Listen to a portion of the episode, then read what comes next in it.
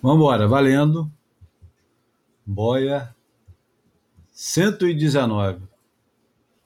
Vinheta, vinheta, vinheta. Esse podcast conta com o apoio da DHD Brasil.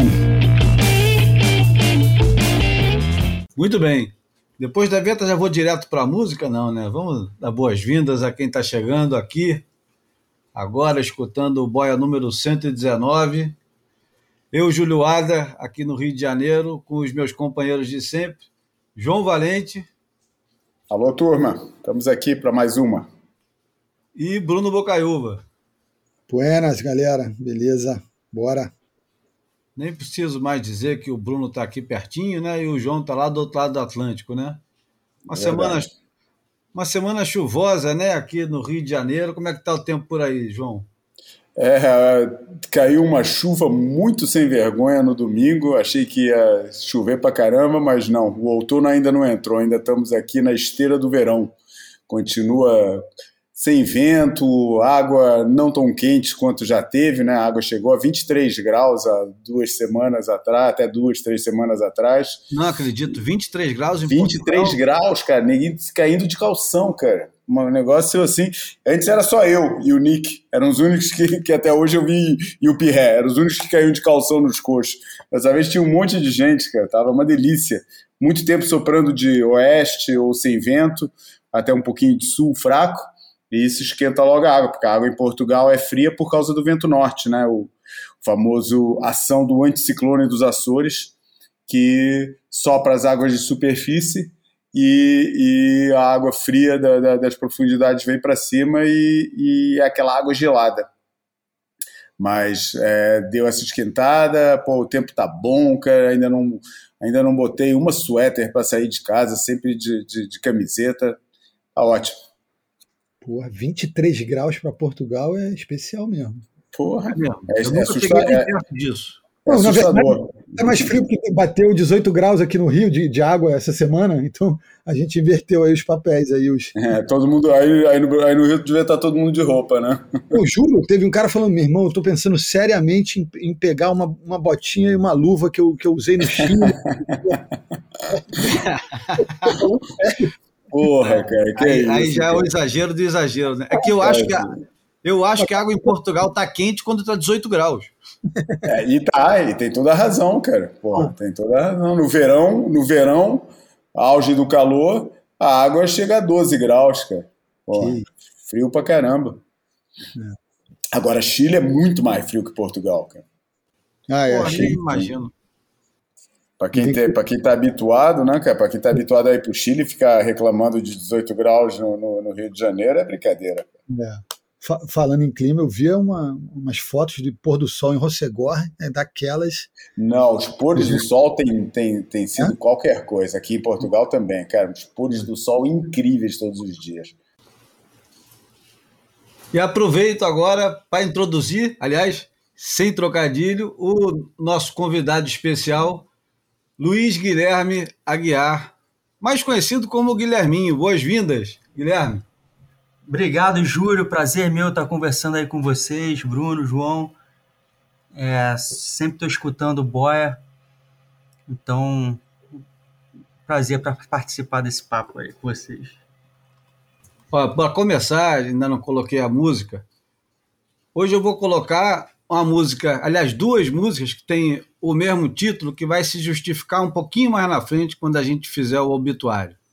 Mas o nome da música é Johnny Appleseed. É uma, é uma lenda do folclore norte-americano, um personagem do final do, do século XVIII, um camarada que andava já nem lembro agora qual era o estado que ele andava, mas ele andava plantando sementes de macieira. E a, as maçãs que ele plantava não eram maçãs boas de se comer, eram maçãs para fazer cidra, que era, na época, a bebida, né? barata, de certa forma fácil de fazer, né? a, a maçã. Eu acho que fermenta muito rápido. O João deve saber melhor do que eu quanto tempo a maçã leva para fermentar, ou quanto tempo a uva leva para fermentar? Não, cara, eu sei quanto tempo leva para beber um copo de cidra. Agora, a maçã para fermentar, não faço a menor ideia. e eu, eu fui procurar aqui no meu, no meu arquivo, eu adoro uma música do NoFX que chama Johnny Appleseed, do, do, do álbum que foi o álbum que eu conheci primeiro do, do NoFX. É, como é que é o nome mesmo? White Trash, Two Ribs and a Bean, que é um álbum de 1992. escutava muito isso com o Grilo, Leandro Breda. Ele tinha uma variante vermelha, a gente ia e voltava do surf escutando NoFX. Vimos o show do NoFX lá, no, lá em Curitiba, fui daqui até lá só para assistir. Mas não vou botar só a versão deles, não, porque o, Joe Strummer fez uma versão também, uma versão não, fez uma música que também se chama, não é a mesma música.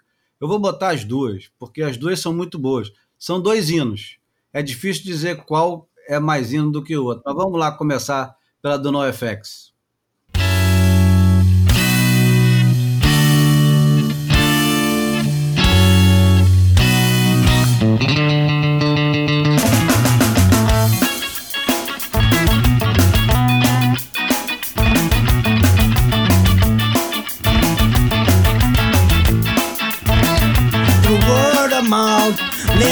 contemporary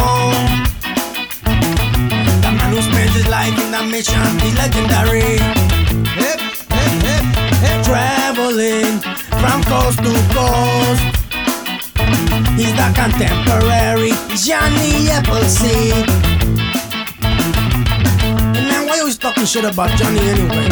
He's down for the cars,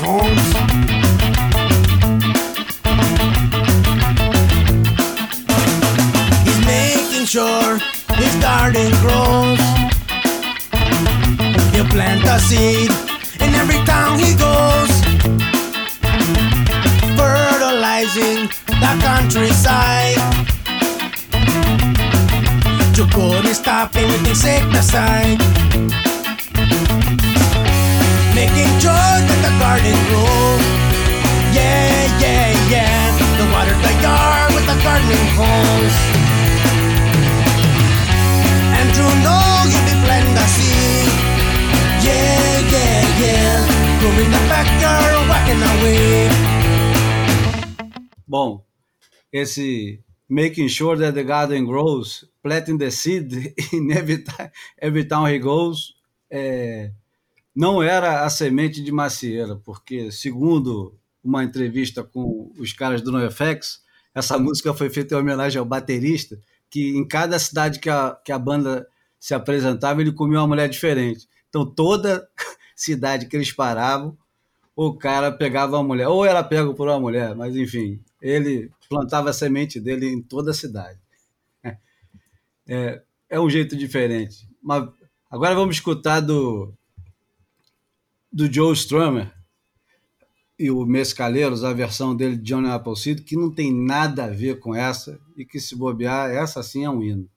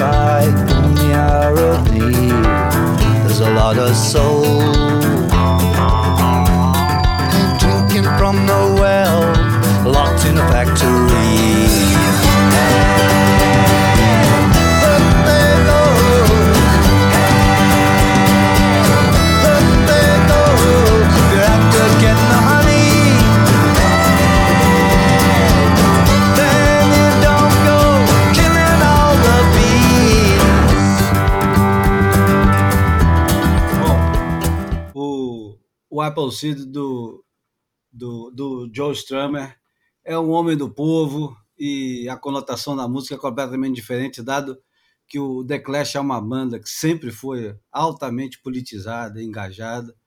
É, essa música tem outra história mais próxima do John, Johnny Appleseed original. Mas vamos para os assuntos que interessam, né? O nosso convidado, eu acho que ele tem uma notícia boa para dar, porque explica melhor, o Guilherme. Você há duas semanas atrás, foi isso mesmo, apresentou uma. Você participou de um. De um não, não foi um edital. O que, que você participou na, na Assembleia do Rio? Não, naquilo foi um debate público é, sobre a lei né, que, o, que alguns vereadores apresentaram aqui de implantação de recifes artificiais. É, na verdade, a lei ela não obriga o município a instalar recifes artificiais. É, ela abre oportunidade. Ela abre oportunidade e na medida que ela foi sancionada pelo prefeito, depois desse debate, teve esse debate público, se, é, muitos, muitos especialistas é, apresentaram, fizeram apresentações sobre Recife, sobre erosão costeira, um problema recorrente aqui do Rio. Eu comecei a estudar Recife Artificial em 2003, na época fazendo um estudo para a Praia da Macumba, que sofria problemas de erosão.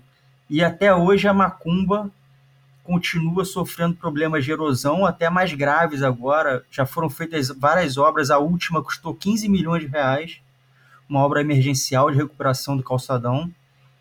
E a erosão está chegando nas casas, então os moradores ali do meio da praia estão meio desesperados. Então, um problema recorrente, e sempre que esse problema é, vem à tona, o papo sobre Recife artificial volta aqui no Rio, né? Porque é um tipo de, é um tipo de solução. Tem várias maneiras de você resolver o problema de erosão.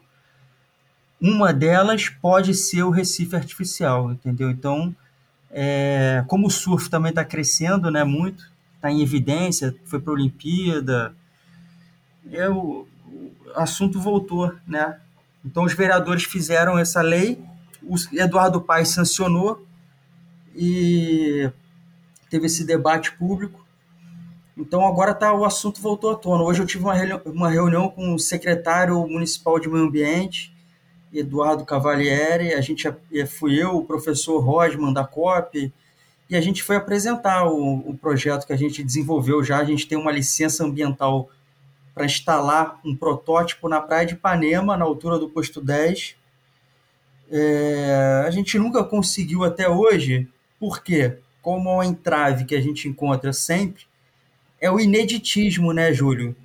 O fato da gente não ter um, proto, um, um projeto desse na natureza funcionando, só em escala reduzida, em bacia de ondas. Então, tem um risco, porque à medida que a gente nunca provou que funciona na natureza, existe um risco envolvido em quem bancar o primeiro. Então, quando fizer o primeiro e, for um sucesso, vai ser igual piscina, vai pipocar. É. Eu achei que tinha um bem sucedido em Perth, lá no oeste da Austrália. Não, não tem nenhum. Tem todos os projetos de Recife artificiais, é, desculpe o trocadilho, afundaram. e na real, o que acontece? Já se provou que você não consegue fazer um Recife artificial juntando pedaços pequenos de coisas pedaço de pedra, pedaço de bloco de concreto, pedaço de saco de areia. Você não pode construir ele dentro d'água, juntando pedaços. Isso não dá certo por vários motivos. Você não tem um controle perfeito sobre a forma da estrutura, que é essencial para o negócio funcionar. É, você, durante a obra que demora, você vai ter ressacas, eventos extremos, e aí vai deformar, mudar o meio costeiro ali, mudar o fundo e muda tudo e espalha. Então, todos os projetos tentaram fazer da mesma maneira, juntar saco de areia ou pedra ou blocos de concreto na zona de arrebentação e não funcionou. E o nosso projeto ele é diferente. A gente pensa em construir a estrutura num estalheiro e levar ela pronta para o local de instalação e afundar ela e afun- uma vez afundada, ela já está em operação. Só basta entrar a ondulação que vai quebrar a onda perfeita. E é curioso porque todos os fundos artificiais foram sem querer, né? Todos que deram certo até hoje foram sem querer. Os que foram intencionais, nenhum deu certo. Mas antes de você é, responder a essa provocação do negócio de ser sem querer, é, você falou do valor que foi investido na, na suposta recuperação lá na Praia da Macumba, que é a zona oeste do Rio de Janeiro, para quem não conhece. Ah, quanto que é o custo para faz, fazer uma tentativa de fundo artificial? Você já tem, comparado a, a essa, essa tentativa fracassada de recuperação, que foi bem intencionada, mas enfim, foi fracassada. É, é, a gente tem um projeto lá para Maricá, aqui no município, no, no estado do Rio, que foi orçado em 20 milhões. Era uma estrutura mais alta do que a de Ipanema, então um pouco mais de material que Ipanema. E é de aço. Então o, o preço da estrutura vai depender muito do preço do aço. É, o maior custo da estrutura é o aço, é o custo do estalheiro. A gente futuramente, depois de um primeiro protótipo, pode fazer em concreto, que vai ser mais barato. Concreto armado é mais barato. Mas, cara, o custo, o que é caro ou barato, depende muito do sucesso, né, Júlio, da obra. Claro. Se você faz um fundo de um milhão e ele afunda, porra, foi caro pra caramba, né, cara? Você perdeu um milhão de reais. Agora você faz um negócio de 20 milhões, 30 milhões, mas ele dura 30 anos, 50 anos, é um sucesso. Porra, saiu barato, né? Porque depois que você instala a estrutura, ela praticamente não tem manutenção e quem faz a onda é a natureza, não é igual uma piscina de ondas que você tem que estar tá bombando ali. A estrutura está funcionando ali. É... A gente cumpriu uma função, né? A gente cumpriu uma função importante, né? Que teve durante né? Tantos em, em, Portugal é, é um caso grave, cara, porque durante anos e, e ainda um pouco é, os moles eram considerados a, a, a ferramenta para conter erosão, quando o mole, o Guilherminho pode, pode comprovar isso, mas o mole se, é, chegou-se à conclusão que potencia o efeito de erosão em vez de, em vez de, de, de, de melhorar o, o, negócio, não é assim? Não, depende, é, não é assim via de regra, depende muito do projeto. O próprio Recife Artificial eu estudei muito isso. Recife artificial multifuncional, como é chamado tecnicamente fundo artificial para surf, ele pode gerar erosão, se vocês não sabem. Se você fizer um. Dependendo do projeto, dependendo da posição que você coloca ele é, em relação à zona de arrebentação natural da praia, vai se formar uma, uma corrente que diverge atrás da estrutura entre a estrutura e a praia. E se essa corrente diverge atrás da estrutura, ela tira a areia da praia. Então ela causa uma erosão na praia, dependendo da onde você coloca a estrutura em relação à zona de arrebentação natural da praia. Então já tiveram projetos de recifes artificiais submersos, como é um fundo artificial para surf, que provocaram erosão.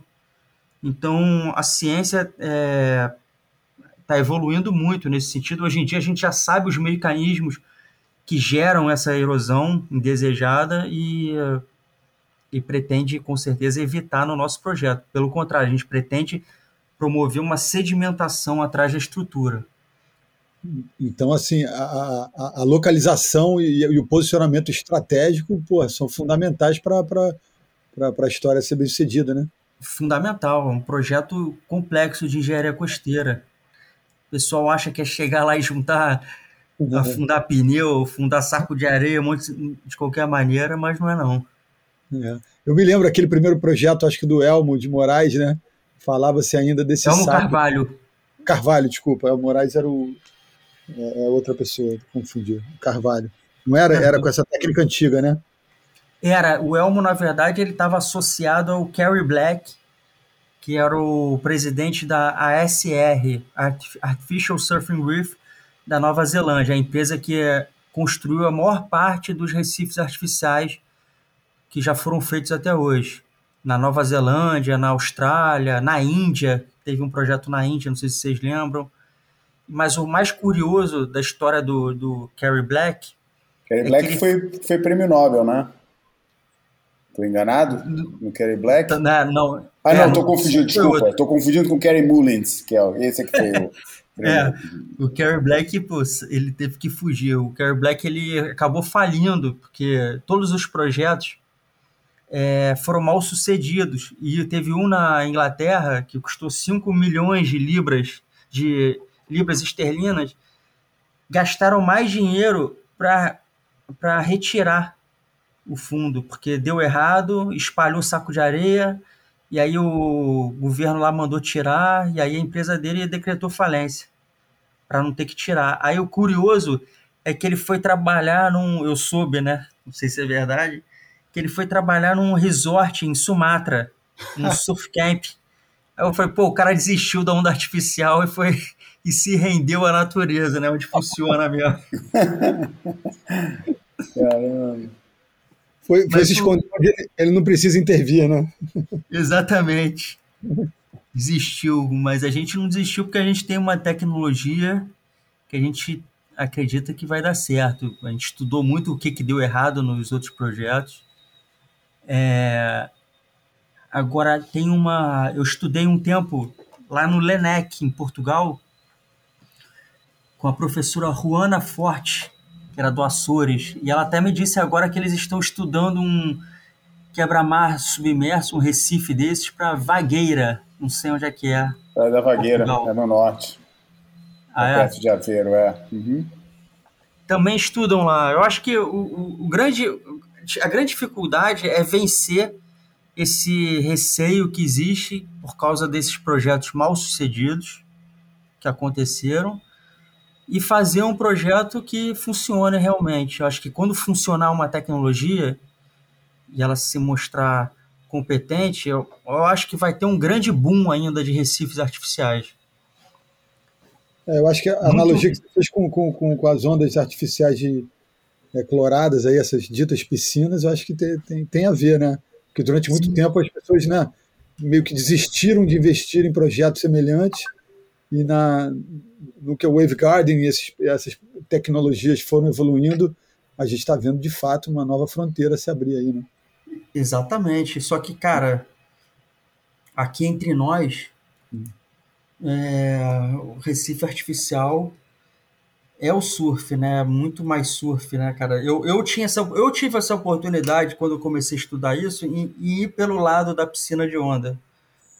Talvez se eu soubesse que fosse demorar tanto fazer um fundo artificial, eu poderia ter tentado os dois, né? Mas o, nunca, me, nunca me chamou muita atenção piscina por causa da falta de imprevisibilidade, né? Que no surf é, é tudo. Por mais que você tenha uma bancada ali fixa e perfeita, a matéria-prima é sempre diferente. Sempre a onda entra, entra, pode entrar uma onda com um ângulo um pouco diferente, um pouco maior, né? mais rápida. Cada dia é diferente do outro, cada série é diferente do outro. Vai sempre abrir né, para os dois lados, é, um- é uma bancada perfeita, mas sempre vai ter uma cara diferente que vai ser excitante. É, Eu acho que o negócio da- da- das ondas artificiais, as piscinas de onda, é, reduzem muito o surf ao ato de, de surfar a onda, cara. Quando acho que qualquer pessoa sabe que o surf é muito mais do que estar em pé na onda, entendeu? Tem todo o outro lado que é tão ou mais importante até e vai se tornando mais importante, acho que à medida que pô, que a gente vai ficando mais velho e que as expectativas de performance vão diminuindo, e você começa a apreciar mais todo o envolvimento, toda uma série de coisas que, cara, na, na onda artificial não, não, não vai ter, entendeu? Tá muito focado só no, no wave riding, e eu acho que o wave riding é uma parte pô, pequena, acho que é muito redutor é, é, limitar o surf a isso. Verdade, concordo contigo, mas eu acho que além de é, limitar esses outros aspectos do surf, também limita muito o, o wave riding, né? Porque correr a onda também é muito leitura, né, cara? Acaba com isso um pouco, né? Porque cada onda você pega no mar é diferente. Sempre tem aquela imprevisibilidade, né? E, e na piscina sempre aquela mesma coisa, é surfar dentro de uma caixa, né, eu acho. É, e tanto, tanto isso é importante que, que uma das primeiros é, um dos primeiros argumentos assim tipo para quando começou a ficar, né, principalmente com o negócio da piscina, da, da, da piscina lá do rancho, quando, quando começou o pessoal a falar, pô, mas será que isso é o futuro do surf e tal? Uma das primeiras coisas que eles começaram a enaltecer, é, principalmente depois do campeonato, é porra, as ondas não são tão iguais quanto isso. Todo mundo tava falando, as ondas não são tão parecidas. tipo, de repente as ondas serem todas iguais já era um defeito, né, cara? É, exatamente. É, não, é, eu acho que é, só, assim, acrescenta, lógico. Ninguém é contra a piscina. Faz parte também, né? Claro, tem espaço, né? Tem espaço. São complementares, Tem né? espaço, exatamente. Tem espaço. Uma coisa não exclui a outra. Exato. É, vamos, vamos falar um pouquinho, é, só fazer um exercício aqui de, de lembrar quais são as ondas aqui no Brasil que, sem querer, acabaram virando ondas de referência com a ajuda do homem, que não eram para ser como são, mas acabaram virando o que são hoje em dia, com uma, com uma ajudinha camarada do homem, que sem intenção acabou fazendo é, picos de surf, como por exemplo, Quebra-Mar aqui no Rio de Janeiro, é, Atalaia. Barrinha em Saquarema. Barrinha em Saquarema, mais recente. É, Matinhos. Qual mais? O Pier, né? Durante um período. O, o Pier, Ipanema. claro. É, tem mais algum que eu estou esquecendo aqui no Brasil? Baixio não é não? O baixio, eu não sei. O baixio eu acho que não, é... Não, é. Baixio não é não. É pedra. Natural. Okay. É. Baixio é próprio relevo marinho, ele tem uma, uma protuberância ali. Agora, fora, fora do Brasil, a gente tem a mais famosa de todas, que é o Superbank, e que se originou com ondas que também foram geradas artificialmente e sem intenção de gerar as ondas, que é Kira. É. Temos é, Mundaka, que é um porto, né? Também. Acho que tem uma porrada. Recentemente, o, um, um barco acabou de, de, naufragar numa onda que tem o nome de shipwrecks, que é barco naufragado, e que recuperou a onda que tinha estragado e que o barco é, parece. Eu não, não sei se foi exatamente no mesmo lugar, mas a história, a lenda é essa que o barco é, ficou encalhado exatamente no mesmo lugar e a onda está fantástica de novo, lá na Indonésia. Qual mais? Vocês podem ajudar aí. Eu acho que é uma boa para a galera, os ouvintes do Boia, interagirem depois lá no Instagram e com certeza a gente deve estar tá esquecendo. Ah, tem é, uma lá em Santa Cruz, aquela que é debaixo do depois do Rio de Santa Cruz, lá na Califórnia. Ah, Santa Bárbara, Santa Bárbara. É... Santa Bárbara, Speed, Sand Speed, Sand Speed, é. claro. Aqui no, é. aqui no sul do Brasil, é, nos anos 70, tinha a Praia do Porto lá em, em Imbituba, cara, que tinha encalhado um barco que dava ah, é? altas ondas. É. E, e, o próprio Moles de Mampituba também né, é uma obra do, do homem que. Enfim, tem, hum. tem muita, é, tem muita Júlio, onda que não é. Ah. Mas é assim, quando você fala, pô, dá altas ondas, são, são picos que foram criados que, que eles favoreceram. Você vai e, e constrói um mole, ele vai funcionar que nem a, o costão do arpoador, que favorece o depósito de areia ali numa época do ano, dependendo da ondulação. Ah, tem o sol do sudoeste, traz areia e deposita ali no arpoador, faz um fundo bom, enquanto tem esse fundo tem altas ondas. Então, são, fundos, são estruturas que criaram uma condição para eventualmente ter um fundo bom e quebrar onda boa, mas não são bancadas que estão ali fixas constantemente gerando onda boa. Como de repente eu acho que a Lamoana é, né? A Lamoana é um é, é artificial, se não me engano. É, completamente, é, né? É, é. é saída de barco também, né? O João estava até explicando que o I-6, na verdade, é o... É, exatamente. Outro dia li a história, né? Por que, que o I-6 demorou tanto tempo a começar a ser surfado, por que, que o... só naquele dia que Greg Noll, Pat Curran estava lá olhando e resolveram cair. O que, que aconteceu desde aquela época que morreu o Dick Cross? É que antigamente é, o I-6 chegava ali na, na, na, na, na parte do pico, onde quebra onda, e pô, com qualquer tamanho a onda fechava, era um close-out aquilo, cara. E quando começaram a construir é, é, em Waikiki, porque o Waikiki tem cheio de praia artificial, onde muitos dos hotéis que estão construídos, aquilo era um praia... É, aliás, não, a, é, eles, eles foram, foi para construir o Alamoana Shopping, eles foram buscar areia na Baía de Waimea, e quando eles foram buscar essa areia, criou o canal onde as ondas começaram a, a, a abrir, entendeu? E, e Waimea começou a se tornar surfável com tamanho é, por causa dessa, dessa obra. Então teve uma intervenção humana para tornar o Aimeia o pico que, que, que, que, se tornou e que eles estão falando que está acabando, está voltando a areia a ser reposta. Estamos falando de um processo de 60, 70 anos, é, e que está cada vez fechando é, é, é mais. O Aimeia está tá, para fechar a Bahia, está cada vez menos é, é, dependente de um swell gigante é porque exatamente porque a areia está voltando ao lugar dela.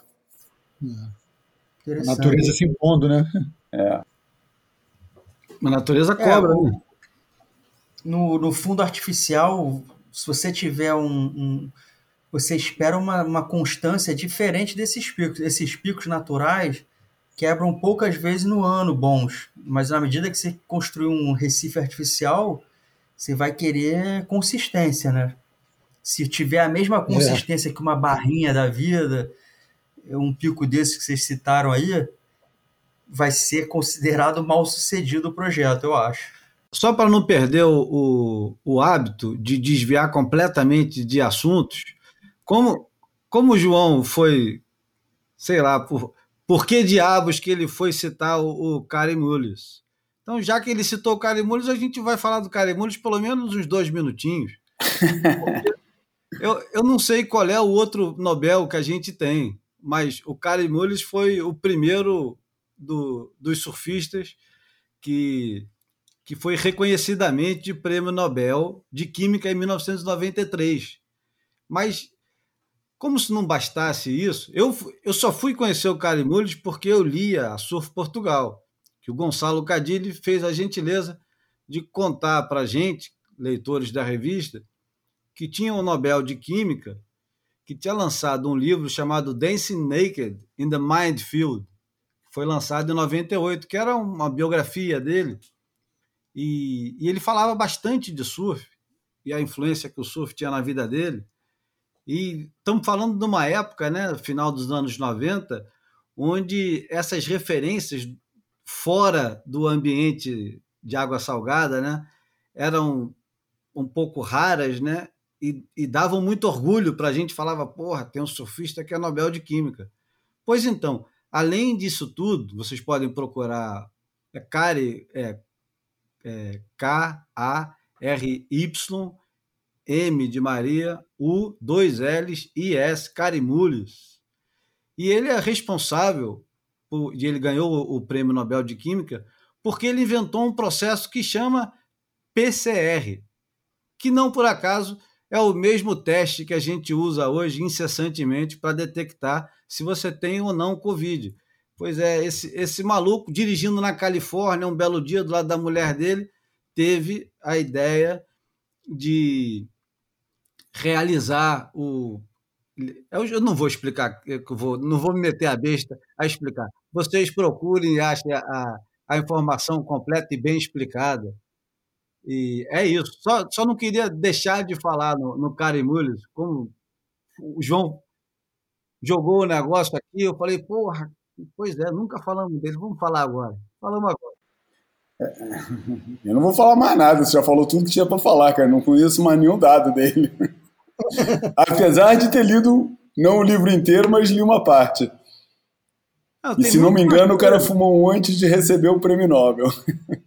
Tem, tem Senão... muito mais coisa é, que, que diz respeito à vida moderna, inclusive é, a ausência de, de cigarros no, nos aviões e etc e tal, e um monte de coisa. Vale a pena. Eu também nunca terminei de ler o livro. Eu acho que eu devo ter lido metade ou dois terços ou três quartos, sei lá, alguma coisa parecida. Mas eu viajei muito com ele. Esse livro viajou bastante. Isso é legal. Conheceu o mundo, né? É. Conheceu o mundo e, e por acaso foi parar, inclusive, na mão do Alan Weisbecker. Quando eu fui entrevistá-lo no México, eu falei, pô, você sabia que tinha? Ele falou, pô, nunca vou falar desse cara. Eu falei, pô, como não? Olha, imagina se eu ia perder a oportunidade de dar uma, uma de que sabia bem mais do que o, o cara que tem quase o dobro da minha idade. Emprestei o livro para ele, ele leu o livro, fez anotações, adorou o livro. Enfim, é... temos mais coisas para falar sobre ondas artificiais? Acho que, na verdade, temos, né? Mas partimos para o próximo assunto ou ficamos mais um pouquinho? É, a gente que está querendo, é, e Guilherme não sabe disso, a gente está querendo baixar o, o, o, o tempo de, de, de, duração do boia. Mas vamos supor o que o Guilherme tem para falar. É, fala aí, fala aí. Não, assim, todo mundo fica um pouco de saco cheio de ouvir, porque tem muito tempo que se fala em Recife Artificial, né, aqui no Rio, e, e toda hora ah, vai fazer, vai fazer e nunca sai, né?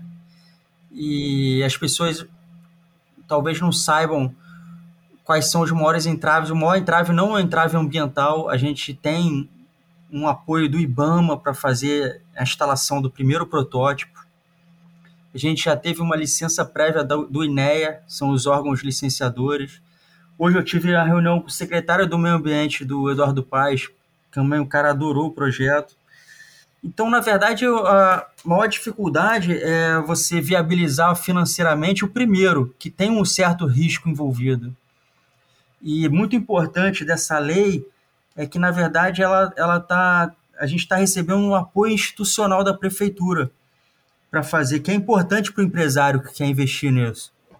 Você sem esse apoio institucional, porra, já tem o risco envolvido e, e você não está sozinho nessa. A prefeitura ela pode liberar ali umas áreas de praia para você fazer publicidade, porque a onda é, você não bota um outdoor na onda, né, Júlio? Você, a estrutura está ali embaixo d'água. Você não bota um outdoor na onda. Você não você não consegue cobrar a entrada. Como é que você vai custear isso? A única solução que a gente, para uma empresa pagar, é, é, é, ter uma estrutura na praia ali, na frente, um lounge, publicidade, tudo, e fazer eventos. Então, você tem que ter exclusividade para fazer eventos. Então, a prefeitura tá, ela vai dar apoio institucional para isso e a gente vai tentar captar novos apoiadores, financiadores para esse projeto. É difícil porque é o primeiro, cara. Depois que funcionar bonito, vai ter um monte de gente querendo, mas enquanto isso a gente continua tentando aí. Mas é como o projeto.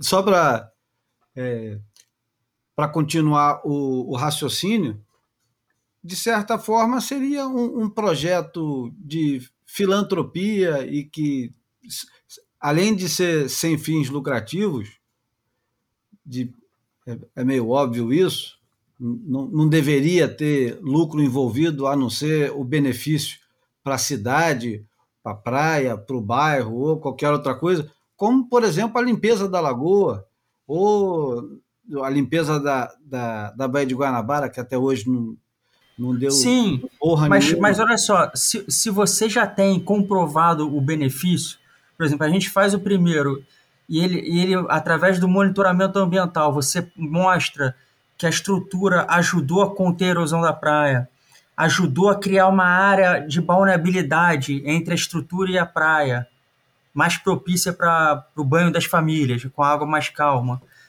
Ajudou a fomentar o esporte na cidade, porque, na verdade, é uma arena esportiva disponível, aberta para toda a população, né? Então, e você ajudou a trazer eventos para a cidade, aí vai ficar fácil é, comprovar é, os benefícios e, e, e, trazer novos investimentos da prefeitura. A prefeitura pagar isso que é um bem para a cidade. Mas até então, você não tem como comprovar isso. A gente tem os estudos, as modelagens em modelo computacional, em modelo experimental no laboratório, mas Entendi. a natureza não tem. Entendi. Você acha.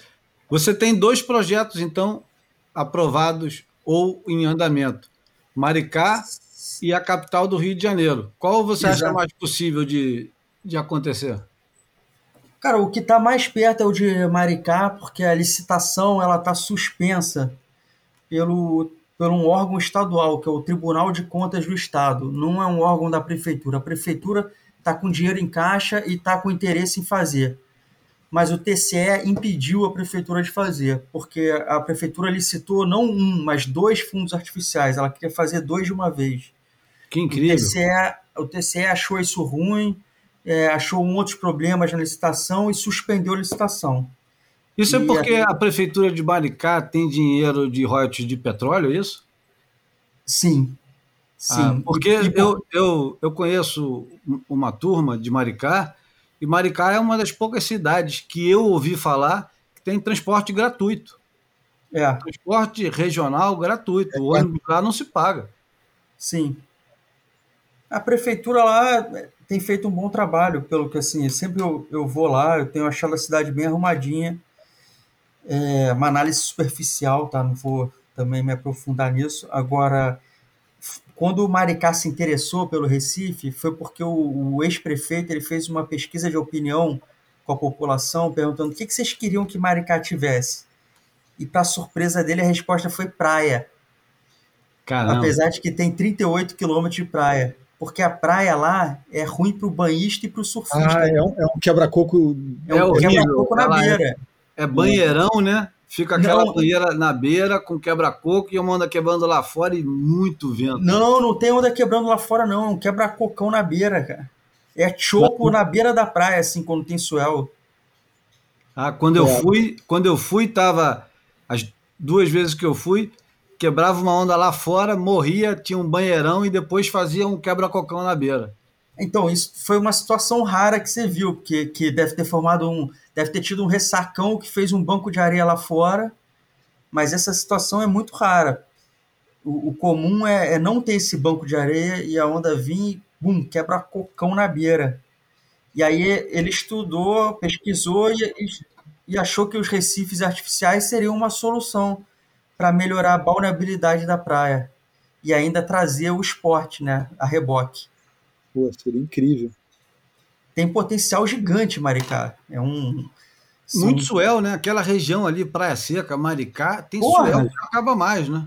Tem swell que não acaba mais, cara. Tem, E e é, é né? Jaconé, então. praia de tombo.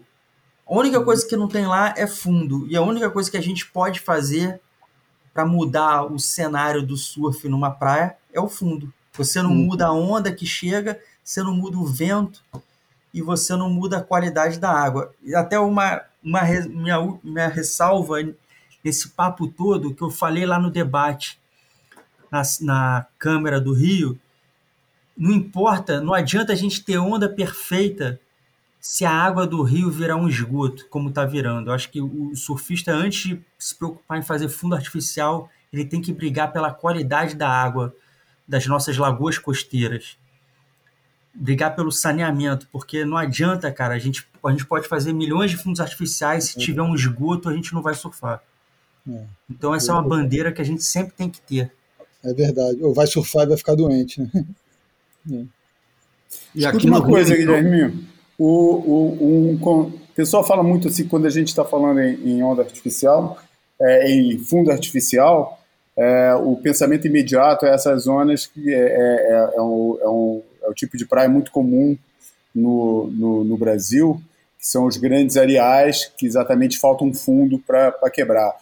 Mas aqui em Portugal, cara, a gente tem muitos casos de ondas, ondas pô, boas, ondas que são, são surfadas, são, são picos conhecidos, cara, que são ondas que poderiam ser ondas fantásticas e que só não são porque pô, por um pique você sente, claro, pô, um, um pouquinho mais de ângulo nesse fundo e em vez de ser uma, um point break é, de onda gorda, seria um point break tubular. É, eu, consolação, eu chamo esse Consolação é um caso, pô, São Pedro, Parede, cara, várias ondas assim. É, o, o, eu comecei a chamar esse, esse conceito de é, é, fundo adaptado, né? Que, que, não, uhum. que é um fundo que já está lá e que pô, você ou quebrando, ou, ou, ou quebrando uma pedra que está no meio da onda e, e, que, e, que, e, que, impede a onda de ser comprida, ou colocando, preenchendo alguns buracos com, com, com algum material que tornasse a onda uhum. é, fazer secções mais verticais e tal. Isso é uma possibilidade, é algo que já foi estudado, porque aí seria um negócio meio só para o surf, né? Não, não, não teria nenhum. É. É. é, o, isso aqui no Rio também o pessoal fala muito da laje de Santo Antônio. Porra, se ajustar ali um pouquinho, pode ficar um The Box, né? Uhum. A laje de Santo Antônio ali, porra, é um ajuste fino ali para virar uma onda realmente internacional. Agora, aqui no Rio, a gente quando começou esse, essas conversas com o IBAMA, que é o órgão ambiental nacional, a gente chegou a falar sobre esse tipo de situação, de pegar um lugar que já tem uma laje ali e consertar ela, digamos assim, né?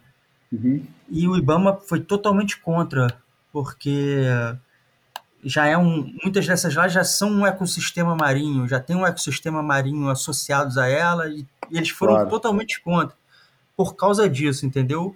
A vantagem de, do que você está falando é que muitas vezes você vai precisar de menos material para fazer, porque já está metade já está pronto, né? Uhum. E você não vai ter problema de fundação, a estrutura afundar na areia com o tempo. Já tem uma fundação, que é a própria laje ali, o fundo uhum. de pedra. Então, uhum. tem vantagens e a principal desvantagem é a questão ambiental. É e que não cumpre nenhuma função, né? A não ser melhorar uma onda para usufruto e o surf ainda não tem essa importância toda. Pô, mas essa é função, essa é função gigantesca, pô. essa é a principal. o, o, surf cresceu, mas as ondas num, num número de picos não cresceu, né, cara? É verdade. É. O Rio de Janeiro, o potencial turístico de um, né, empreendimento como esse, eu acho que seria incrível. É, Guilherminho, é, em Ipanema, o projeto fica a que distância da beira, da beira d'água? Ele não, ele não depende muito da, do talude da praia. Ele começa aonde é 3 metros de profundidade na maré zero. Essa profundidade, isso aí está mais ou menos uns 70 metros da praia. Uhum. E ela, ela, a estrutura tem 85 metros de comprimento. Então a ponta da estrutura vai estar tá a 85 mais 70, 60, 70 metros. Então seria mais ou menos 150 metros. O outside da onda, sim. É. Caramba, já imaginou? Caralho, ia ficar bonito demais, hein? Eu, eu é nunca vou esquecer, eu nunca vou esquecer um, uma semana de surf, aquelas coisas, né, de história de pescador. Uma semana de surf no Leblon, ali no finalzinho dos anos 90, que um, rebocador foi pegar um barco que estava quase naufragado, já não, ele não estava conseguindo sair do lugar, veio uma ondulação que nem era muito grande, jogou ele muito perto, aí um rebocador tentou tirar e o rebocador encalhou ali no Leblon, na altura, porra, um pouco... Entre, Bartolomeu, ali entre a Bartolomeu Mitre, ali é. exatamente em frente a Venâncio Flores, que Isso. era, por acaso, o lugar que eu quase sempre ia pegar onda. E aí, esse, esse fundo está até filmado pelo PP, porque deu, sei lá, uns três ou quatro dias de onda no máximo, porque quando os caras tiraram o, o rebocador, o rebocador ficou lá no máximo três dias, quatro dias. E o mar estava pequeno. O mar deu uma subidinha, eu fui lá olhar, eu falei, caramba, tem uma onda ali. Aí eu fui cair. A onda era rápida demais, eu não conseguia fazer uma onda mas algumas horas depois já estava acertando. Ou era maré, sei lá o quê. Ou a gente se habituou à velocidade, que a velocidade da onda fica outra, completamente diferente. Completamente. Não é a mesma onda mais. Mesmo que você esteja acostumado com a onda que você pegou a vida inteira, quando você altera um pouquinho de nada fundo, já. Você já surfou naquelas, naquelas aberturas de lagoa que tem no, no norte fluminense, em Carapebus, Macaé? Nunca. Cara, uma vez um amigo meu me levou lá. É, é impressionante. Você chega É. naquele. Você vai andando pela praia, não tem onda nenhuma. Você nem chega a ver a onda, porque é tão fundo, a, profu- é, a, a praia chega e cai tão bruscamente a profundidade que a onda não, nem empina. Ela chega e chega na beira e blu, desmonta. Chega onde tem abertura de lagoa, tem um Velzeland, assim, tem uma onda, um Velzeland para cada lado. É um delta que faz, uma esquerda e uma direita tubular, assim, perfeita. E que dura dois dias, né? Você É. nunca precisa se preocupar em, em, em ganhar energia na onda, assim. Tem sempre energia ali, sempre você está com velocidade. É, é outra coisa, cara.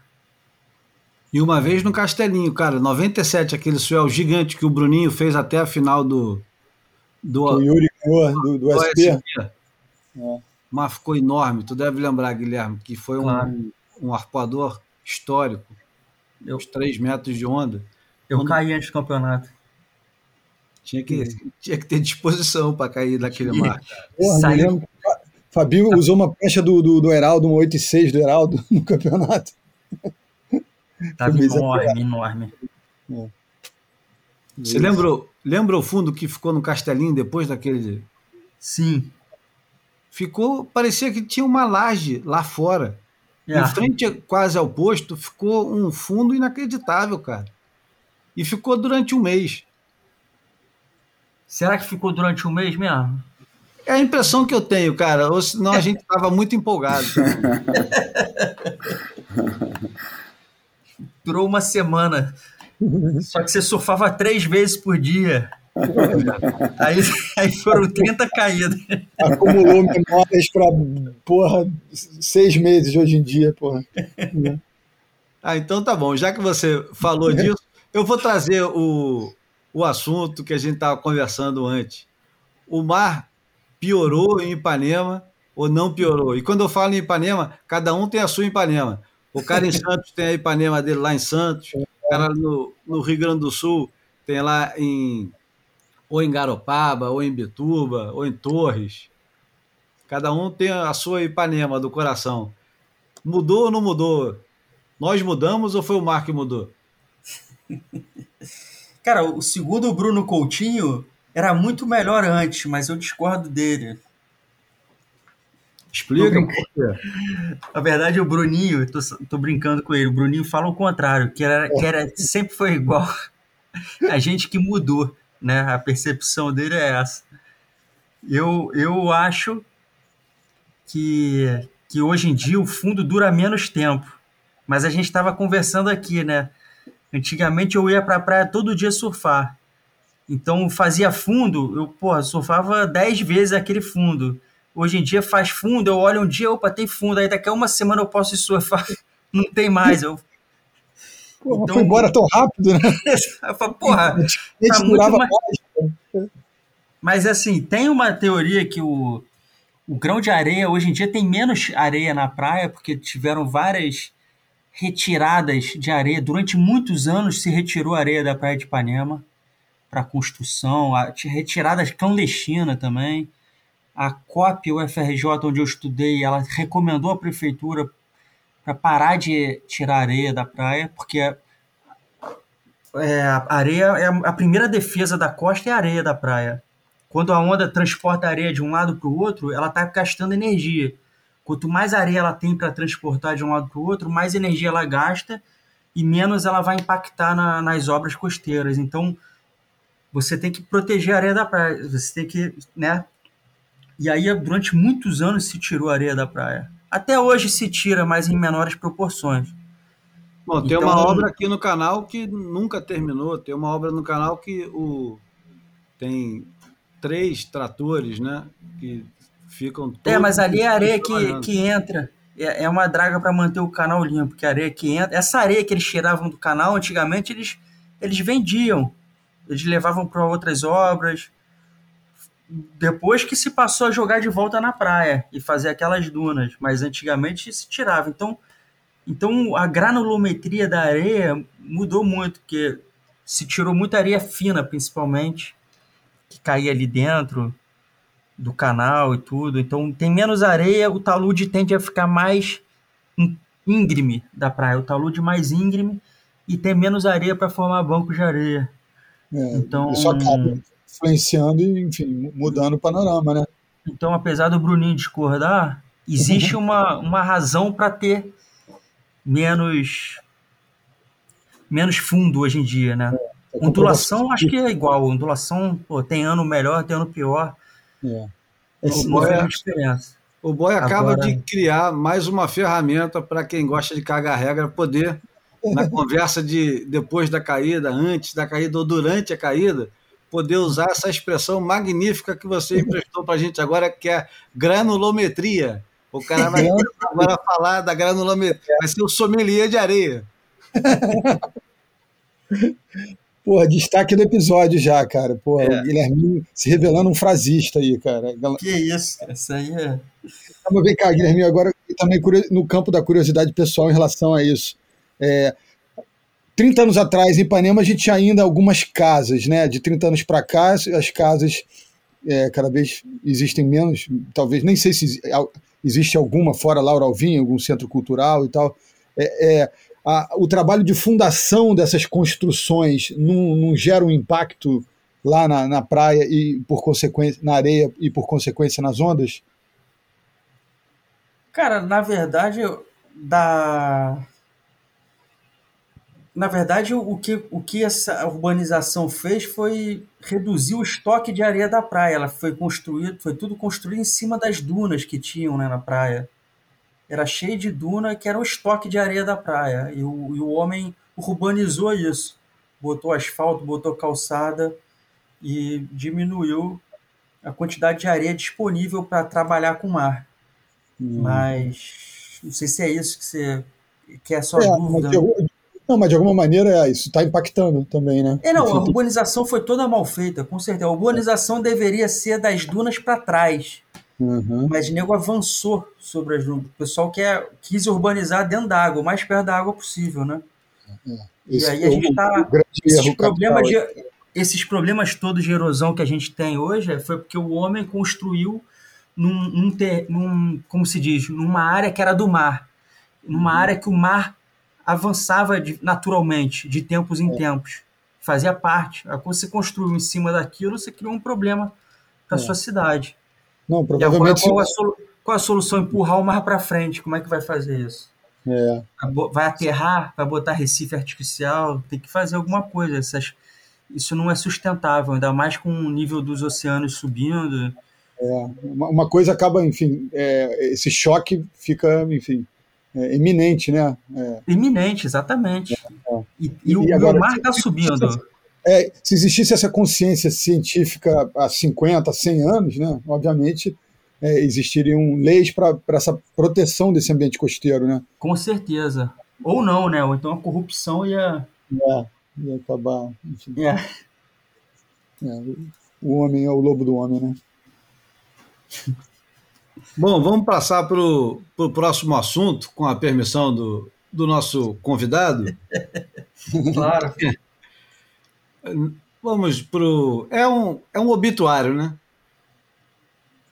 No dia 14 de outubro, o último, morreu o Tom Morey. A gente já tinha celebrado o Tom Morey aqui num outro episódio, que eu não vou lembrar o número, quando é, foi comemorado os 50 anos do, da maior invenção dele, que era o Morey Bug. Na verdade, era só bug, né?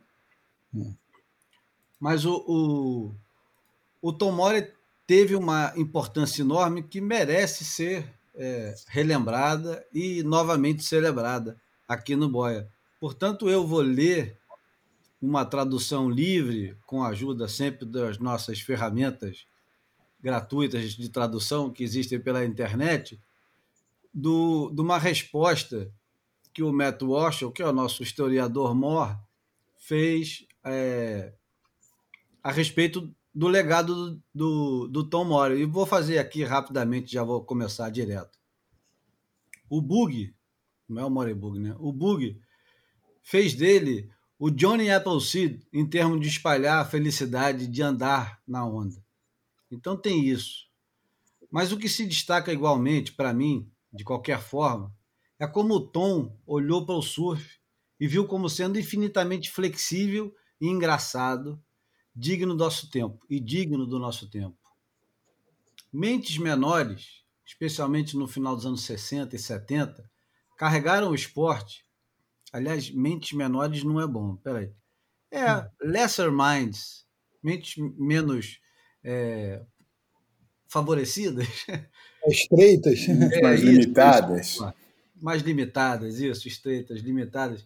Carregaram o esporte é, com pelo menos 15 variedades de besteiras filosóficas e tivemos que arrastar isso por anos.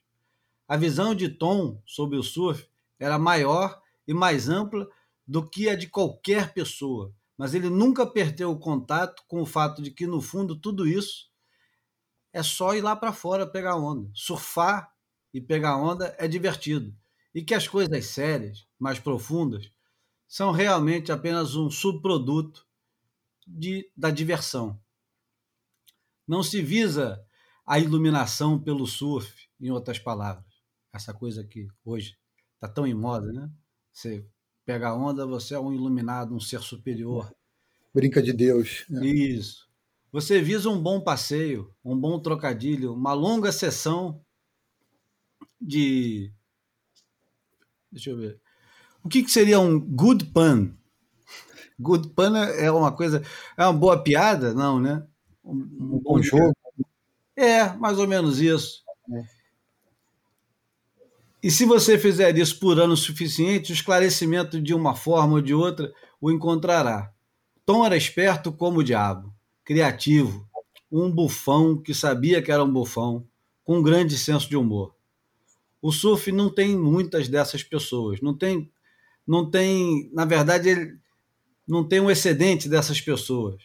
Não estamos produzindo tão rápido quanto eles estão morrendo. Isso é, é um, um, é um baita de um obituário para o camarada, né? Porra. Em relação àquilo que a gente já tinha falado sobre o, a invenção dele, sobre o body boy, a gente já falou bastante naquele outro episódio, né? Acho que nem resta muito mais coisa para falar. É... Eu lembro sempre de uma citação do, do de, uma, de uma citação do Tom Morey, eu nem sei, eu acho que a gente está com medo de se repetindo, mas também quem é que vai lembrar? Se a gente não lembra o que, que a gente falou no episódio, não é, não é quem escuta a gente que vai lembrar, né? Mas quando foi aquela, a primeira edição da Surfer Grande, a Surfer em agosto, a revista Surfer em agosto, durante alguns anos, tinha sempre uma edição gigante, a primeira vez que saiu, uma das matérias principais era uma mesa redonda sobre o, o, que era o surf, o estado do surf, etc. Tava Kelly Slater, tava uma porrada de gente, e tava o Tom Morey também. E chegou uma hora que pô, o pessoal tava falando de bodyboard, de body surf, de não sei o que e tal. O cara falou, pô, por que vocês ficam categorizando tudo? Por que vocês ficam botando esses rótulos? Tudo é surf, cara. Entendeu? Tudo é surf. E eu olhei para aquilo e falei, pô, realmente, cara, porra, o surf, se a gente pensar em surf, na palavra, né, que significa o, o, a arrebentação né, no mar, qualquer coisa que você faça ali pode ser classificado de surf. A gente é que decidiu que, que, que o surf que a gente faz né, em pé e em pranchinha é o único digno dessa menção. Até o, até o mais antigo é, é passa a ser longboard, né? É, mas, mas se a gente lembrar que, que, que na época do, dos polinésios as paddleboards conviviam com as olos e com as alaias e, e, com todos os tipos de prancha, porra, e tudo é, tinha a mesma designação né, de Rinalu, porra, é, na época era mais unificado do que, do que hoje em dia com a nossa mania de, de, de rótulos e, e, e, de classificar as coisas todas e botar tudo em, em prateleira para ser mais fácil de vender e promover. Mas é, é, é, é um personagem incontornável da história. Pô, incrível. Eu, eu, queria lembrar que a gente, ele inventou um monte de coisa, né? Que, enfim, a maioria não deu certo e a prancha, é, o, o bug foi a invenção mais célebre dele, mas é, ele, ele, produziu o primeiro campeonato com premiação em dinheiro da história, né, em 1965, e preocupado com, com, com essa questão é, eterna da subjetividade no julgamento de surf, ele resolveu cronometrar como era, enfim, era, as pranchas eram grandes e a onda era, era andar sobre elas e, e muito pé no bico, Ele resolveu, imagina isso, há 55 anos, o cara cronometrar o tempo de bico, né? É, dos caras. criou, pra criou o factoide do David no Riva ser o melhor surfista do mundo. E aí, tempos depois, ele, ele acabou dizendo que teve, deu um problema no cronômetro, né? Eles coroaram o campeão errado na época, né? Tentando fugir da subjetividade, eh, o, a aparelhagem eh, deu um olé nele e eles coroaram, acho que o, o Mike Heisen, não, era o, o Mickey Munhoz e era para ser o, o Mike Heisen, né? E o, o Bruno conheceu o Tomori pessoalmente em 91, na Europa, não foi? É, não, um pouco depois, eu acho que é, depois de, eu acho que 96 ou 97. Conheci Então, num evento de Em bodyboard. 91, em 91 ele teve lá. Foi o ano que a gente se conheceu. Você conheceu ele o ano que a gente se conheceu. Eu, João, isso mesmo. Conheceu duas celebridades numa viagem só. Dois gênios da raça em uma, uma viagem só. Pois então, o, o, em 91 ele, ele teve no WCT e assistiu o campeonato, convidado.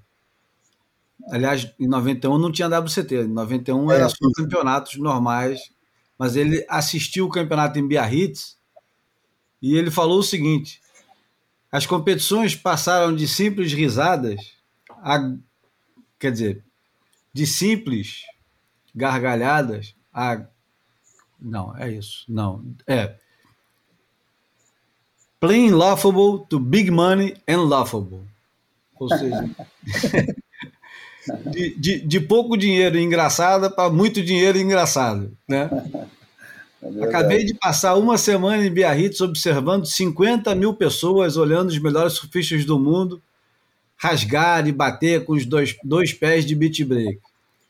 Com o Esquadrão Nacional, es- esqu- é, como é que é? Esquadrão Nacional não, com a, com a es- esquad- Esquadrilha da Fumaça francesa fazendo acrobacias e, e dançando dançando tango e mulheres de topless a cada três metros que eu passava. Era um circo e era entediante. O menos interessante era ver as voltas e contravoltas de, dos surfistas, tudo igual, que alguém em algum lugar numa cabine estava realmente julgando pela qualidade. Eu prefiro ver algas crescerem. Que isso. E logo na edição, porque ele começou a falar de dar voltas e de continuar sendo engraçado, então eu fiquei imaginando que ele de repente foi testemunho ocular daquelas voltas que o, que o FIA, Fábio Gouveia, deu no Martin Potter na final do Biarritz Surf Masters de 91. Será que ele testemunhou a vitória do Fabinho sobre o Potts? Pode ser, mas eu acho que quando ele fala dessas voltas, ele está dizendo de, de voltar mesmo. É, eu tô brincando. A- As manobrinhas, que para ele não devia dizer absolutamente nada. Uhum. É, mas espera aí. Existe algo mais patético do que bodyboard em onda pequena, cara? Mas ele não tem culpa, pô. Bom, que, nem, eu- que- que- que nem surfista, né? Que, que nem surfista querer surfar quebra-coco, né, cara? O negócio é, é um, um tipo de onda que é muito mais. Deve ser muito mais divertido pegar de, de bodyboard do que, do que de prancha, né? Que de quebra-coco em cima da areia. o cara proporcionou um monte de gente né, a surfar em, em zonas da, das ondas onde o surf não chega, né? Ou, ou fazer coisas diferentes também, né? Ah, o cara viu uma bateria chata, cara. Uma bateria chata. Tem... Até pra gente é chato às vezes, né? Que a gente que adora. É, vi um Graham Wilson com Hans Hidman numa ondinha de um pé e meio em Biarritz, né? pô, se revoltou. Ou Então simplesmente estava sendo ranzinza, né? Que ele também pode, né? Não é só porque é um mito que Tava virou no um mito recalque, que. pô. Tomou, tomou a rabeirada de um surfista, tava no recalque. Não, mas ele, ele tinha, entendeu? Ele tinha um. um- ele não. Ele não das entrevistas que eu li com ele, ele tinha um, um- certo recalque do bodyboard não ter o nível de ser um pouco piada, ser, ser, não ter o nível de respeitabilidade que ele queria, porque aí fica aquele, aquele, aquele contrassenso, né? Porque, por um lado, ele quer enaltecer o, o caráter de, de brincadeira que é qualquer ato de deslizar nas ondas, mas depois ficava, porra, né, ficava, se, é, é, ficava com o recalque de, do bodyboard não ser levado a sério como, como o surf era, né? Ele fez Então- uma crítica que, que, que ele foi vítima dessa própria crítica, né? Então, assim, na verdade, ele está ele, ele, ele tá expondo o que ele, o que ele sofreu, talvez, né? Não, mas ainda bem, tá né, falando- cara? Os- Os personagens tá são muito mais interessantes assim, né? A É. gente está falando de um cara que não se levava a sério. Atenção. É, e não, e, e segundo consta, não era materialista, inclusive vale pontuar que ele inventou em 71, em 77 ele vendeu a patente, então ele nem chegou a ficar rico com a patente, né? Então, Uhum. É, quando a coisa explodiu de verdade globalmente, já não era mais dele, né? Bom, e como a gente está numa homenagem aqui, e possivelmente depois da homenagem nós vamos terminar o Boia, é, eu vou colocar. Não, E, não, e- e- e as rúbricas? as rúbricas hoje a gente só vai ter a imagem falada, que é em homenagem ao, ao Tom Mori. Ao próprio. Isso. Se não ficar Mori e Morella, é muito Mori demais. Bom, É, então essa, essa piada interna fica para semana que vem. É, isso. a explicação. Em, em 1971, o, o Tom Mori escreveu um, um artigo de seis páginas para Surfer, chamado Space Birds. E era, como descreve mais uma vez o nosso querido e, e admirado Matt Walsh, ele falava que era a era de aquário do, da prancha de, de prancha feita no quintal de casa. Então ele começava dizendo assim: Olá, eu sou o homem do espaço. Mas Eu sou o bem. espírito de Einstein, Thomas Edison, Alexander Graham Bell e Bob Simmons, tomado posse temporariamente do corpo inocente conhecido aqui na Terra como Tom Mori. Eu, nós realmente, estou olhando para suas pranchas de surf de hoje e pensando que elas são lixo. Enfim, e ele vai embora nessa brincadeira e ele dizia que as pranchas eram coisas atrasadíssimas. Em 1971 ele já falava isso. Agora, esse figura que é, vai muito além de, de, de definições que o, o, o português nos permite, ele foi muito mais longe no bom humor e no, no legado dele. Ele mandou, ele, ele deu para o Mike Stewart, o maior campeão do, do, do pedacinho de prancha que ele inventou para divertir os outros, né? boogie board, ele mandou as instruções para ser enterrado. E as instruções são com, conforme os ensinamentos Bahá'í. Então, eu preciso ler isso aqui, cara. O Boia não pode terminar sem eu ler isso aqui. E não é pequeno. Posso? Vou lá. Desejo, desejo ser enterrado em estrita conformidade com os ensinamentos Bahá'í. Certamente não cremado, um choque para a alma. Especialmente não minha alma, considerada como se fosse um apêndice, como se fosse uma moela, por exemplo. Ao contrário, a alma, como no onipotente, todo pervasivo, MA não sei o que é, que se desenvolveu em parte como. Ah, Mi, né? Eu, que se desenvolveu em parte como personagem que você conhecia como Tom Mori. Estou sempre presente, dia e noite, além das limitações físicas, independentemente de quais sentidos limitados possam cheirar, sentir, ouvir, tocar ou ver. Um iceberg derretido existe como água antes de ser congelado. Imaginem que eu, e eu mesmo, existiremos para vocês. Ou seja, a água vai estar lá antes e vai continuar lá depois. Imagine, por exemplo, o Pato Donald, sentado desconfortavelmente no jantar de ação de graças, contorcendo-se e suando-se como um anfitrião. Pateta está esculpindo um peru, esculpindo não, cortando, né? Com as sobrancelhas sulcadas, com a ponta da língua tocando a ponta do nariz, negro-oliva, faca e garfo segurados desa- desajeitadamente, pedaços de pele e carne espalhados sobre a mesa, alguns ainda transportados pelo ar, gotas de suor saindo do pateta, enquanto os convidados sentados olham. Alguns incrivelmente, outros sonolentos. O sobrinho, se, o sobrinho não, né? Os sobrinhos se preocupavam com outra coisa. Entre os convidados estão Margarida, é, Tio Patinhas, Clarabella, ele vai citar o Mickey, Minnie, o, eu não sei traduzir todos para o português, e o próprio Walt Disney e o Carl Banks. Então, certamente você pode me imaginar, e assim existirei por vocês.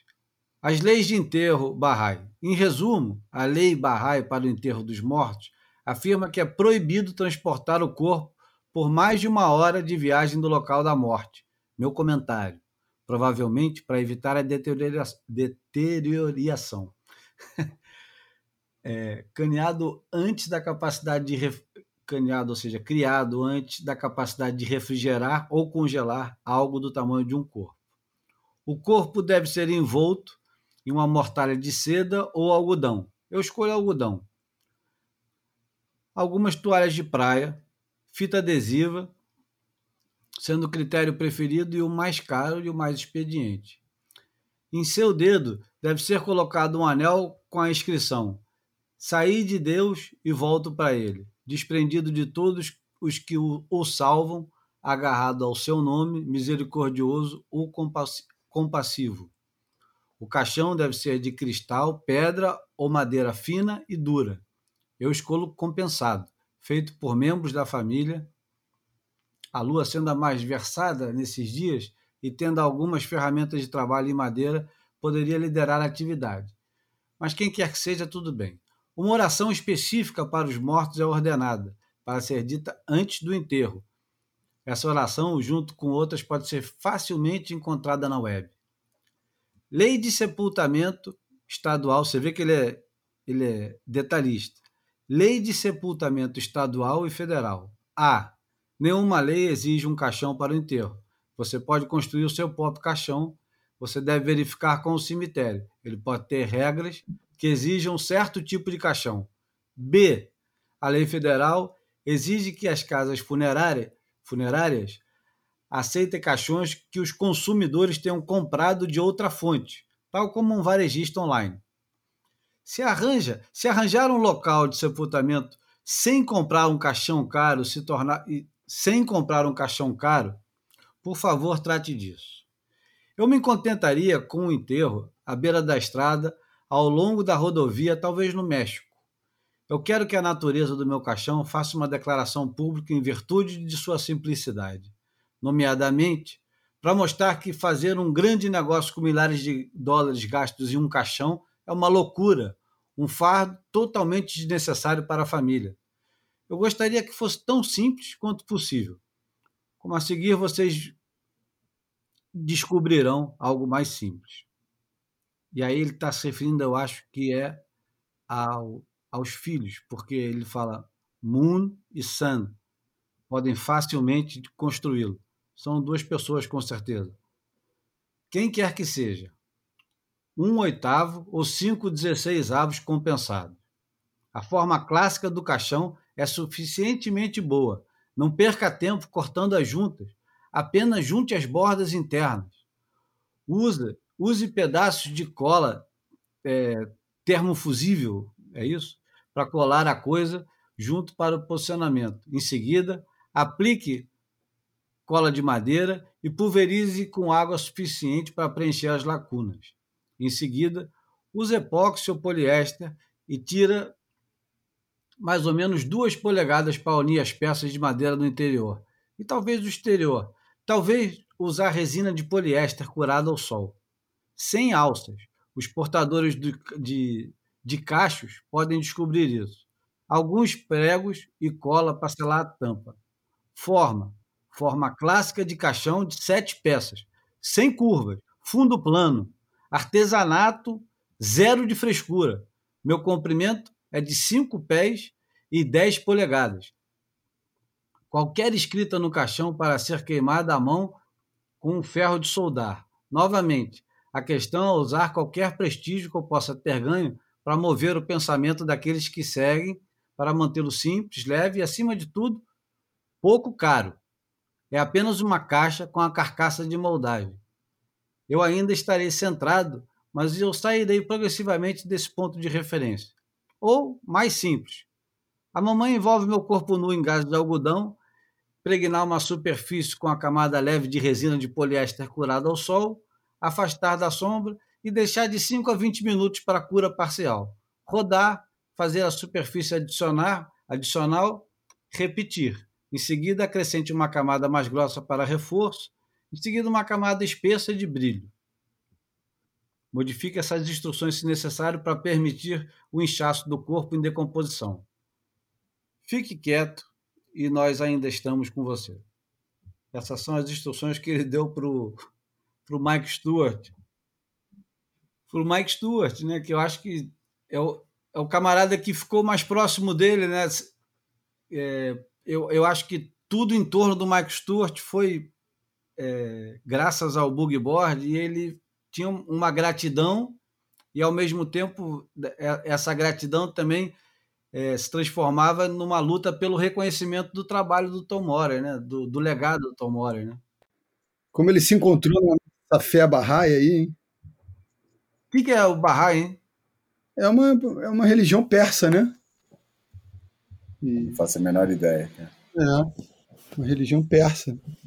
Então, é, não, não, sei onde é que ele foi é, se instruir sobre esses conceitos, mas que, que ele é que ele é uma figura, era uma figuraça, isso está claro, né? Acho que a gente pode caminhar para o. Ah, não, calma. Como não, assim? cara, imagem a falada. Imagem, cara. A imagem falada? Então vamos para a vinheta da imagem falada. Oh, DJ, vai, DJ. Liberta, DJ. Fotografei você na minha Rolleiflex.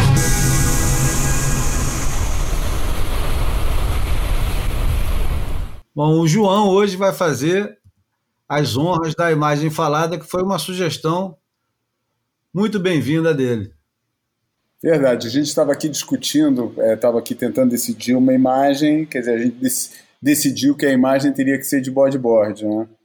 E, e eu sugeri uma imagem muito inusitada de bodyboard, que foi fotografada na Praia da Nazaré em 2007 pelo fotógrafo Miguel Barreira, fotógrafo brilhante que só fotografava surf como e bodyboard, como quase como terapia, né? Porque ele na verdade é, era, acabei de saber que ele largou o jornal Record, os principais jornais esportivos em Portugal. Ele fotografava principalmente os, o futebol, né? Que é o que é o, que é o esporte dominante.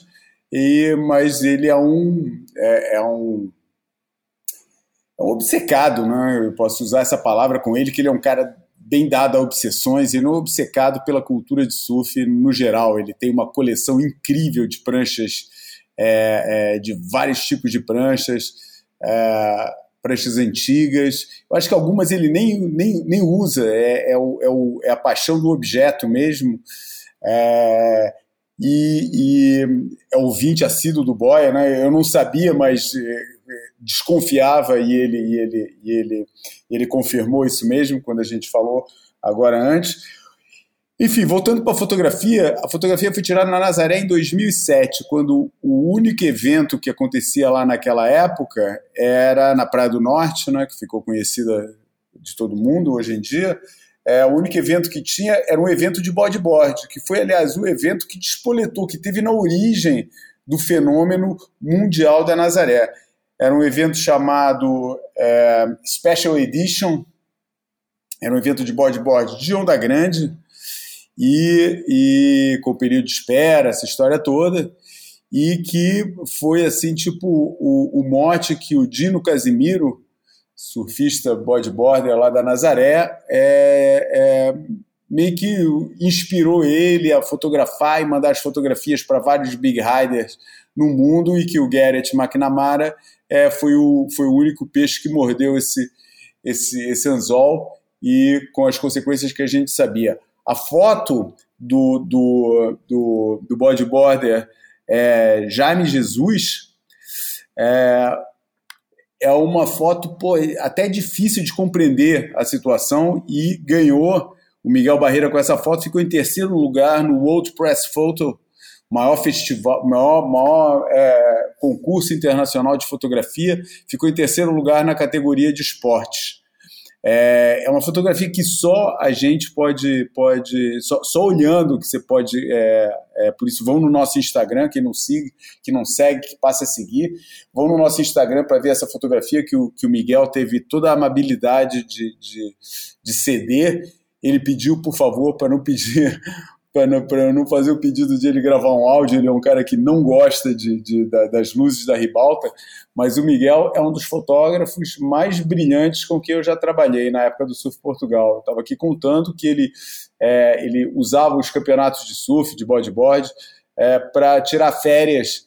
Então ele ia para esses campeonatos para fotografar os campeonatos, mas fotografar os campeonatos de surf para ele era férias que ele falava, porra, para quem passa é, cinco dias por semana fotografando conferência de imprensa de, de, de, de, de jogador de futebol e técnico, e no final de semana vai para o estádio fotografar jogo, pô, para mim fotografar os esportes que eu adoro é, é, é férias. Pô, ele todo o campeonato me entregava um CD com 10, 15 fotos, pô, é uma, uma oferta bem reduzida, cara. Pô, é que acabava fazendo capa, página dupla, é impressionante o nível de aproveitamento dele e o olho que ele tem. Ele, eu nunca esqueço de ele falar que ele era um cara que se alimentava dos momentos de estresse. Aquele, por exemplo, é, é, aqueles momentos em que todo mundo quer, quer, quer fotografar e acontece ali de repente e o fotógrafo fica nervoso porque é aquele momento e tal. Esses são os momentos em que ele se acalma e faz a fotografia que, que, que, que, que todo mundo está querendo fazer e ele, ele, ele não estressa nesses momentos, é os momentos em que ele consegue focar toda a sua atenção e para fazer o, o, trabalho dele. Nesse caso, ele conseguiu uma foto, porra, que é uma das fotos mais originais para mim da história dos esportes de, de, de prancha e onda. É, foi um resultado de, pô, de um dramatismo incrível, o trabalho de, de, de, de, de laboratório também é, é é grande, sabe? O, o, jeito que ele mexeu nos brilhos, é uma fotografia a preto e branco e, e, o, e o tom prateado quase que ele, que ele imprimiu na foto é, ajuda a, a, adicionar ainda mais drama.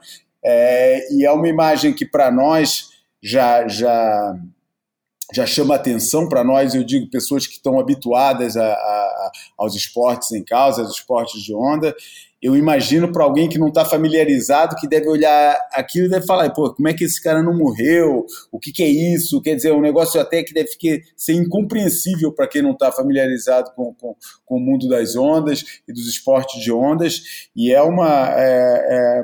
Aliás, ele ganhou, cara. Não é terceiro lugar, não. Tá aqui, ó. World Press Photo Winner 2008. A fotografia foi tirada em 2007 e ele ganhou em 2008.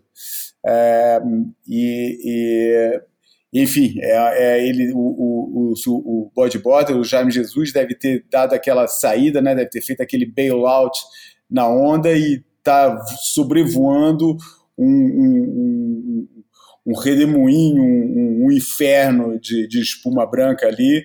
E é uma foto única que é muito bem-vinda aqui na nossa imagem falada.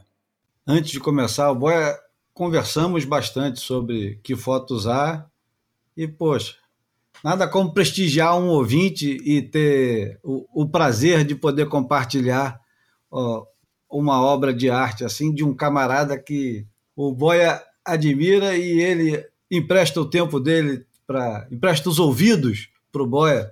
É, e as obsessões entre as obsessões do Miguel tem a do tem a do Andrew Kidman, cara tem todas as edições que o Andrew Kidman já fez inclusive aquela gigante do Ether, aquele livro incrível que o, que o Kidman fez, e Stanley Kubrick, cara. Ele é Olha, totalmente vidrado em Stanley Kubrick. Como nós. Como é. nós também. Pô, o cara tem um livro incrível do Stanley Kubrick. A única vez que a gente foi lá para eu entrevistar ele, é, fui com o Ricardo Bravo. Daí o Ricardo ficou fotografando ele em, vários, em, várias, em, em várias posições lá com a, com a, com a, com a coleção de pranchas dele e tal, que aí eu fiquei ali devorando. Ele tem um livro incrível do, do, do Kubrick, que deve ter custado uma fortuna. Eu já vi esse livro na FINAC, esse livro é foda. É mesmo, cara, porra, é impressionante, cara. E, enfim, é, ficou, e, e, ficou assim, tipo, até já há muito tempo que eu não vejo, sabe? É, pô, tem anos já que eu não, não encontro com o Miguel, já, já combinamos aí um encontro para relembrar as coisas e, e enfim, para relembrar, para comemorar a amizade. Não, eu acho que vale contar para o Miguel e para os ouvintes que assim a gente estava inclinado a escolher aquela foto do Brent Billman com do, do Guilherme Tamega em Pipeline, que, que é qualquer é um nome. fotaço. É um fotaço, né? Multiplica o poder do, da, de Pipeline por conta daquele backwash que rolou na hora da, da, da foto, né? Então, assim, Miguel, parabéns pelo seu trabalho e, meu irmão, qualquer hora a gente quer ouvir tua voz também. Bom, e como o Boia não é uma coisa bem planejada e nem é perfeito, vamos afinar o almanac, vai ser curto. Almanac flutuante. É, na dúvida entre colocar o almanac e não colocar, eu falei, não, vamos colocar o almanac, porque eu acho que é importante. É, o almanac hoje é uma dica muito simples e que não deve se estender muito. É sobre a estreia do Tom Morello como. Tom Morello, aquele mesmo, o Tom Morello do Rage Against the Machine, como colunista do New York Times. Ele começa a partir de amanhã é, uma série de artigos que tenho certeza que valerão cada centavo do, da assinatura. E o, o Morello é um camarada que você precisa é, prestar atenção, não só pelo que ele vem fazendo com música, ele por acaso acabou de lançar um disco novo com um, uma quantidade enorme de convidados, e é incrível como o Rage Against the Machine, apesar de ser uma banda de, de rock pesado, é, as referências que esses caras têm para tudo, mas principalmente para a música, é um, um, leque gigantesco. Vai é, desde Motown nos anos 60, passa pelo Bob Dylan, vai porra, para barulheira no, nos anos 80, vai para vai para tudo quanto é lugar, né? E o, e o Tom Morello na, na apresentação que tem hoje do, do New York Times, diz, eu vou falar aqui um, um trecho também com a, com a tradução livre, Morello é apaixonado por poesia e protesto, e vê tanto no trabalho dos músicos que o, inspira, que o inspiraram, tanto musical quanto politicamente. Ele tem estado profundamente envolvido em movimentos de protesto por décadas, desde um protesto do Sindicato dos Trabalhadores de, de roupas quanto às condições de trabalho em 1997, até as manifestações fora da Convenção Nacional Democrática em 2000, com Rage Against the Machine, para tocar violão. E além de tocar violão nos protestos do Occupy Wall Street em 2011, sendo preso várias vezes. Ele tinha sido inspirado por músicos como Joe Hill, organizador do trabalho do início do século XX, escreveu canções que foram cantadas em comícios sindicais por gerações, como There's a Power in a Union. Essa a gente conhece, né, João? Inclusive o Billy Bragg gravou de novo essa música nos anos 80, né? Uhum.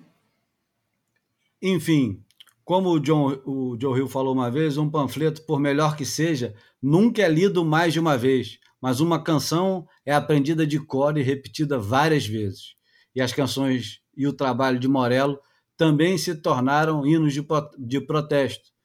Enfim, tem muita coisa boa para ler do, do Tom Morello sobre ele, e agora vamos poder ler diretamente as coisas que ele escreve. Esse é o almanac de hoje, e tem, tem um texto do, de um camarada que escreveu okay, em 2017 sobre o Morello no no mesmo New York Times, falando sobre as, as paixões de adolescência e falando que as paixões da, da, da adolescência são é, as mais poderosas e as que têm um impacto maior, o fervor adolescente queima quente e rápido, ele escreve. Mas a, a conclusão, que é muito boa, que eu acho que tem mais a ver aqui com conosco agora, a concepção cínica de maturidade que nos pede para repudiar as coisas em que acreditávamos em nossa juventude, não porque eram vergonhosas, mas precisamente porque eram virtuosas. Como diria Oscar Wilde, não sou jovem suficiente para saber tudo. Enfim, é, fica a minha dica para ler, acompanhar o, o Tom Morello. Se não quiser acompanhar o que ele vai escrever a partir de amanhã no New York Times, vocês podem simplesmente colocar o, Rage Against the Machine ou procurar o, o disco novo do Tom Morello para escutar nas plataformas, no YouTube, sei lá mais aonde. Essa, essa era a dica de hoje. E assim, agora já podemos nos dirigir à porta. Exatamente. E sem prolongamento. Já consegui fazer uma hora e meia, não foi ruim, não, cara. Ah, é? Geralmente é mais? Porra, você nem imagina. Qual é o máximo? Passamos de duas com uma certa facilidade.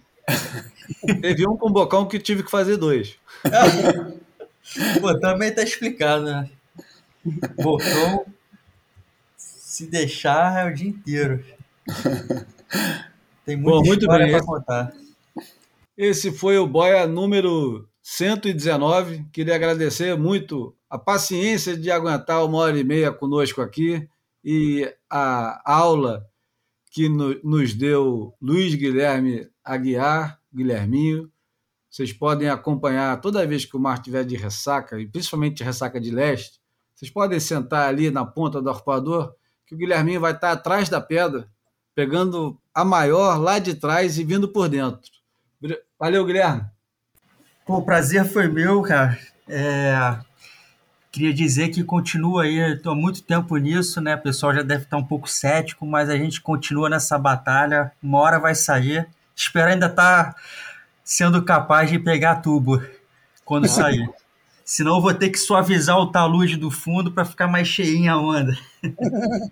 A gente Um abraço mais- aí para todo mundo. Foi um prazer, cara. Obrigado. Valeu, Guilherme.